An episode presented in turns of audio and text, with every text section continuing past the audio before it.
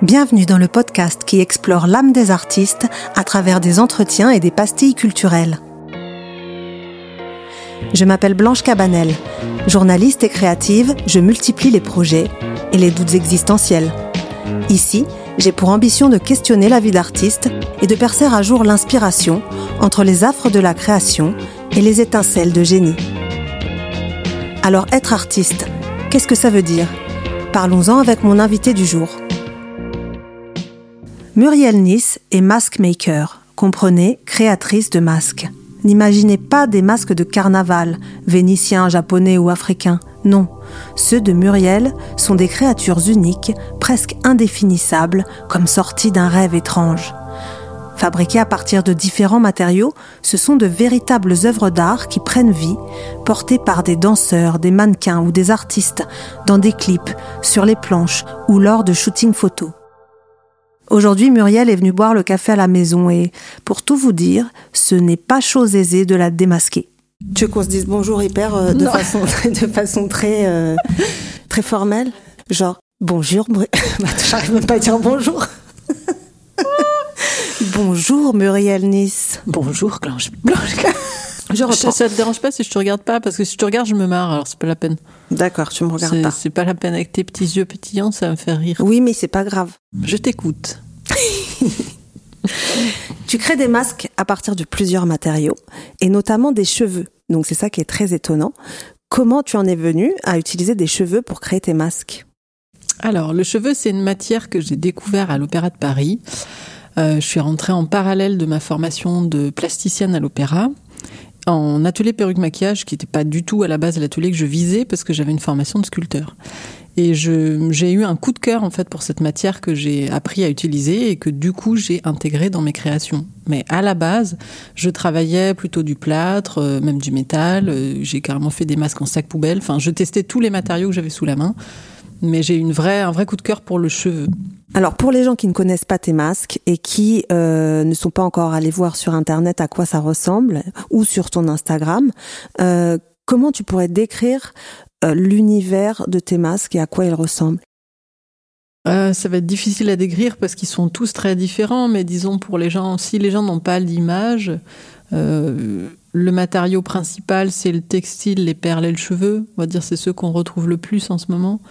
Euh, brodés, donc ils sont brodés de perles sur une base textile avec euh, des cheveux de couleur euh, traités de manière différente à chaque fois.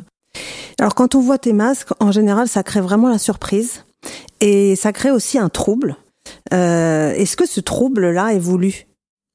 Voulu, oui et non. C'est-à-dire, si c'est il y a une envie de, de surprendre, c'est sûr. Après, trouble, ça peut être dans le bon ou dans le mauvais sens. Je sais qu'il y a des gens qui sont gênés, enfin qui sont inquiétés même par mes créations. Après, je cherche pas forcément. Euh, trouble, c'est peut-être fort. Après, euh, c'est sûr qu'il faut, il faut susciter l'émotion, oui. Moi, j'utilisais le mot trouble parce que c'est vrai que pour moi, il n'a pas une connotation négative. Au contraire, c'est plutôt euh, un sentiment de d'être un peu bousculé, de s'interroger, de se poser une question de qu'est-ce qu'il y a derrière ce masque. Et quand on voit tes masques, c'est vrai que ça interroge immédiatement. Ce qui m'a plu tout de suite, c'est de me dire que c'était vraiment unique et que j'avais jamais vu ça avant. J'avais jamais vu ça ailleurs. Il y a un côté aussi euh, précieux, je trouve, dans tes masques, et aussi euh, presque ethnique. Est-ce que ça correspond à ce que tu veux faire? Il y a effectivement des inspirations ethniques ou des choses qui, ramènent un peu à la création de masques de manière un peu primitive, mais pas dans la manière dont, j'utilise les matériaux. Donc après, je pense aussi que le fait de travailler le textile, de venir travailler la couture et la broderie, il y a un acte un petit peu primitif aussi, et le fait que je travaille avec mes émotions, ça doit de toute façon donner un objet qui a des, je dirais, des similitudes avec certains objets euh, primitifs dans la manière dont je le fais. Oui, après, il y a aussi effectivement un côté qui peut être complètement baroque. Euh, c'est vrai que c'est très particulier. Enfin, peut-être que j'emploie pas les bons termes. Je vois que tu lèves un peu les yeux aussi en disant non, non, baroque. Non, baroque, on, on en trouve aussi, effectivement. Il y a un mix de tout, en fait. Mais c'est vrai que la force d'évocation de, des objets, elle est assez intéressante parce que que tu combines des, des, des matériaux modernes ou en fonction de comment tu vas... Il y, y, a toujours quelque chose de, de, primitif et de fort en fait dans l'objet du masque qui ressort de là. C'est un travail très euh, soigneux, perfectionniste. Il y a presque un côté un peu euh, maniaque. Je sais que dans la vie, tu es aussi assez organisé, tout ça. Et vrai. donc, je me pose souvent cette question sur l'art. Est-ce que, selon toi, l'art, c'est plutôt euh, la perfection ou l'imperfection? Ou en tout cas, la beauté, est-ce que pour toi, elle est plutôt dans la perfection ou dans l'imperfection? Dans les deux. Il y a une perfection dans, dans le, la beauté du geste répété, dans le fait de pousser quelque chose euh, de manière maniaque, c'est-à-dire par exemple, moi, le fait de travailler un sujet tout le temps le même, il y a, il y a, on, va vers une sorte de perfection parce qu'on crée euh, sa recette, on, on, crée une, une œuvre toute une vie, et à la fois, il faut qu'il y ait de l'imperfection. Enfin, pour moi, dans la manière dont je crée un masque, c'est pas du tout parfait et bien au contraire et je sais jamais où ça va. C'est hyper spontané ça, c'est c'est créé vraiment à partir d'émotions et c'est le mélange deux. Il y a une perfection finalement dans la manière où on va composer sa vie et réussir à en faire euh, à en faire quelque chose euh, qui va inspirer les gens et qui va être cohérent et une imperfection oui dans le il faut être libre. Enfin, pour moi, euh, le masque, c'est avant tout d'être libre de le créer comme je veux, comme je l'entends. Et il n'y a pas de manière de faire. En fait, il y en a plein. Est-ce que tu as des influences qui, euh, qui t'amènent à créer euh, chaque masque? Euh, Oui, il y en a beaucoup. Après, euh, il y a en grande partie la musique, parce que je travaille toujours avec de la musique. Donc, c'est vrai que la musique, ça va m'amener dans une atmosphère, dans une émotion, et ça va effectivement amener le masque à ressembler à quelque chose ou à autre chose. Il y a des films, il y a la mode, il y a des livres, il y a tout ce qui est naturaliste. En fait, j'ai des références hyper diverses. C'est nourri de tout. Alors, par exemple, ton dernier masque, est-ce que tu l'associerais euh, justement à une musique ou à ou à un film euh, Enfin, est-ce qu'il y a une influence, par exemple, euh, qui te qui t'est venue à l'esprit quand tu l'as créé?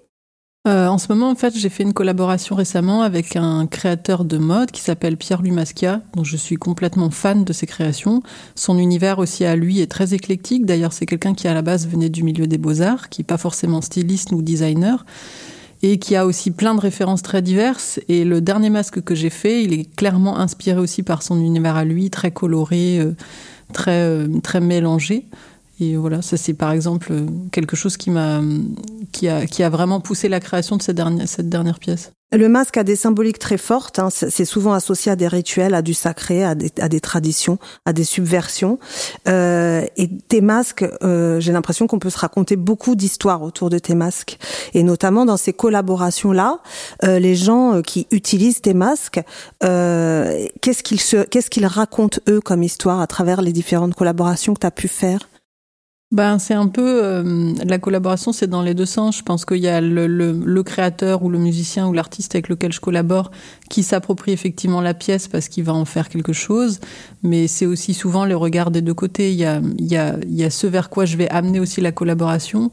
C'est vraiment, euh, c'est vraiment partagé en fait. Il y a pas, c'est pas forcément la personne avec qui je collabore qui va euh, qui va utiliser le masque comme lui l'entend parce que j'amène aussi quelque part un univers à j'amène son univers à coller au mien aussi. C'est vraiment Mais justement dans une photo ou dans un clip euh, où ton masque sera sera mis en avant, qu'est-ce que ça ajoute en fait à la à la création de l'autre?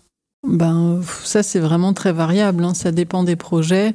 Après, c'est vrai que le masque, c'est tout de suite une dimension forte parce qu'à partir du moment où tu vas masquer la personne, je, par, je pense par exemple à des collaborations en stylisme ou en projet photo, euh, le masque, il, est, il a une forte présence dans l'image. Après, ça dépend ce qu'on en fait, ça dépend l'association euh, euh, qu'on fait avec, mais, euh, mais ça amène vraiment une dimension, ça amène une histoire, ça amène. Euh, c'est un choix fort en fait de mettre un masque dans une image. C'est vraiment une pièce émotion. C'est une pièce qui, qui va naître de tout un tas de choses. Et en général, quand je démarre une création, je sais pas où elle finit, et c'est ce que j'aime. Après, oui, c'est très libre comme acte de, de création. C'est en ça aussi où c'est compliqué parce que dans ma pratique, euh, souvent on ne sait pas dans quoi me ranger. C'est-à-dire qu'il y a des gens qui trouvent que c'est lié à la mode, il y a des gens qui disent que c'est que de l'art, il y a des gens qui voient ça dans le théâtre. En fait, je travaille un sujet, mais je suis vraiment euh, à mi-chemin entre tout ça. Mais justement, souvent les masques sont un peu faits pour être incarnés, mais là prochainement, en avril, ils vont être euh, avril 2023, hein, je, je, je précise, euh, ils vont ils vont être euh, exposés au musée des Arts Déco à Paris.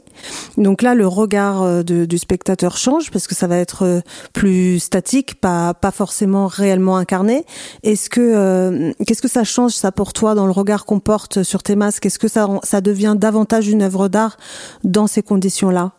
Bah de toute façon, le lieu dans lequel ils sont présentés, effectivement, change le regard du spectateur. Après, le côté muséal, c'est très intéressant parce que du coup, ça leur donne aussi une légitimité de se retrouver dans un endroit comme ça.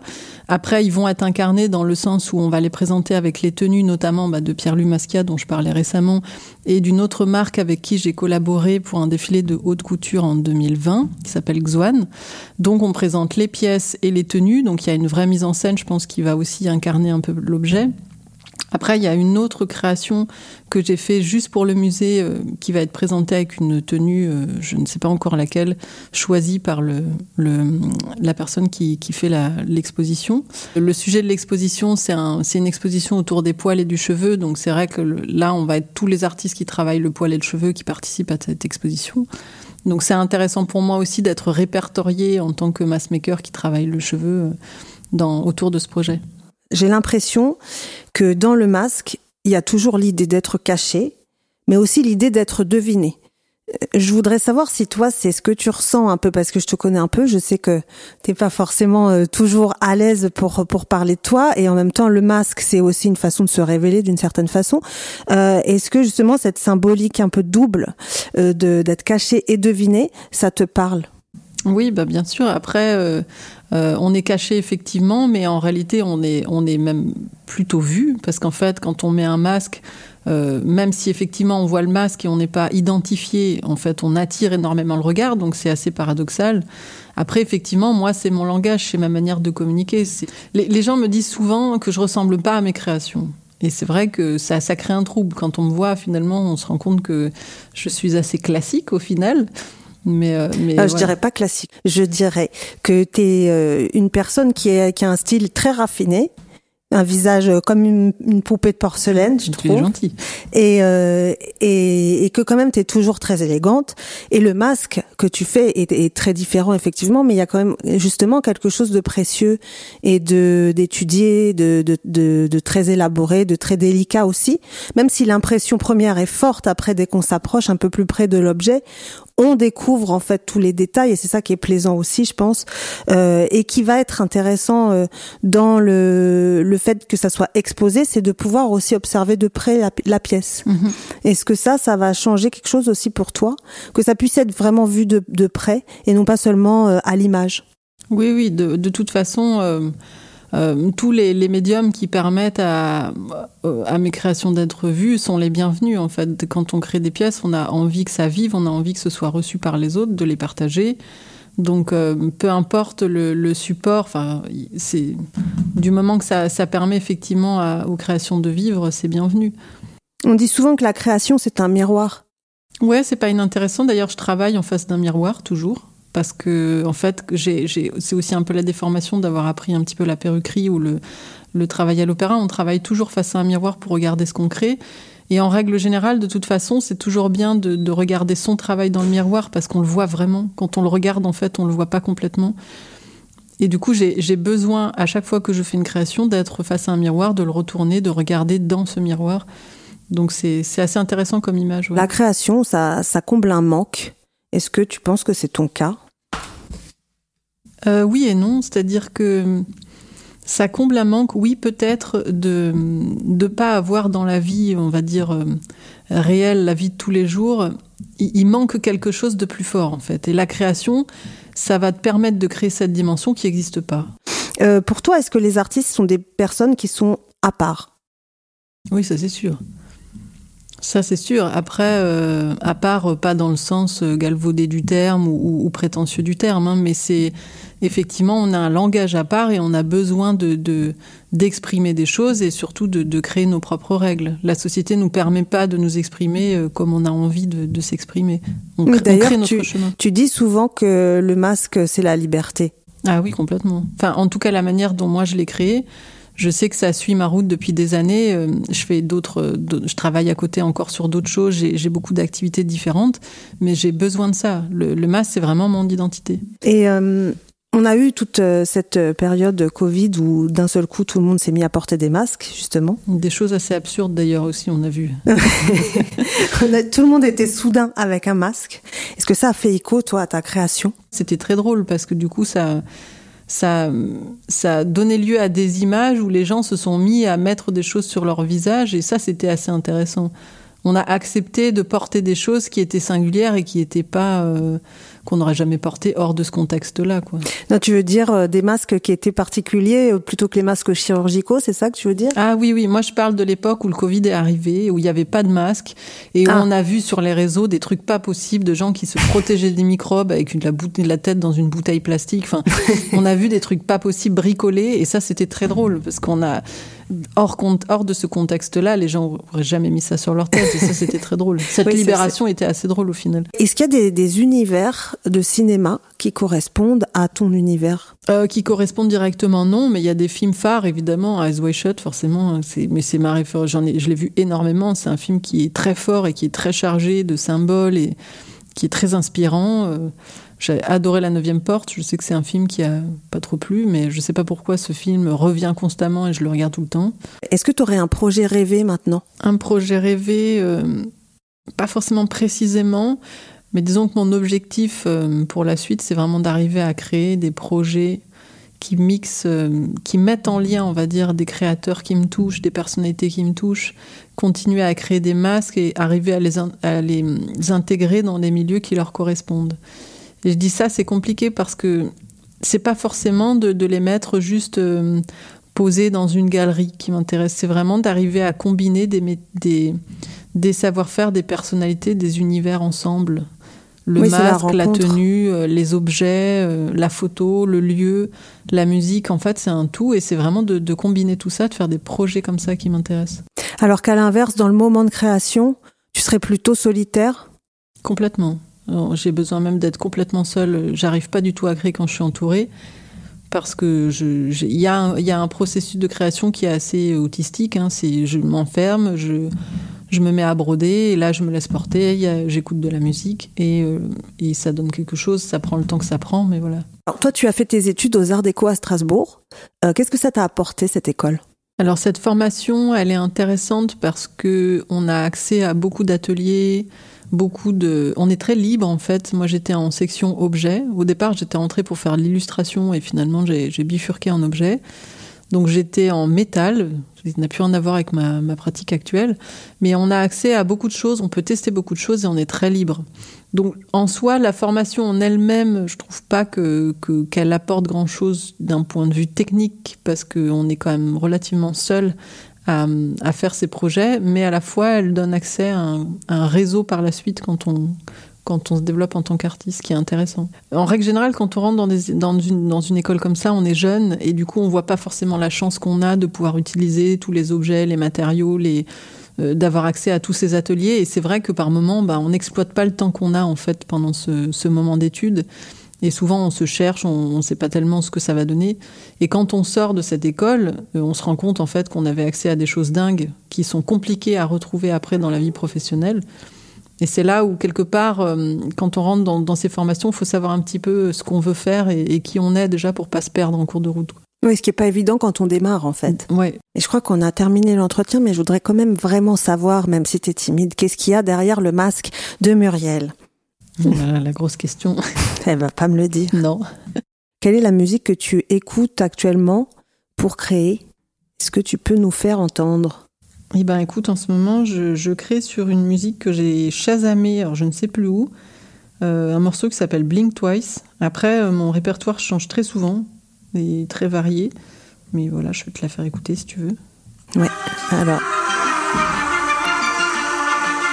Alors je vous laisse vous imprégner de cette musique en découvrant les masques de Muriel Nice. Et sur ce, on va se dire à la prochaine. Merci Muriel. Si vous avez aimé cet épisode, n'hésitez pas à vous abonner et à le partager. Et rejoignez-moi sur Instagram sur le compte maudit.artiste au pluriel. À bientôt.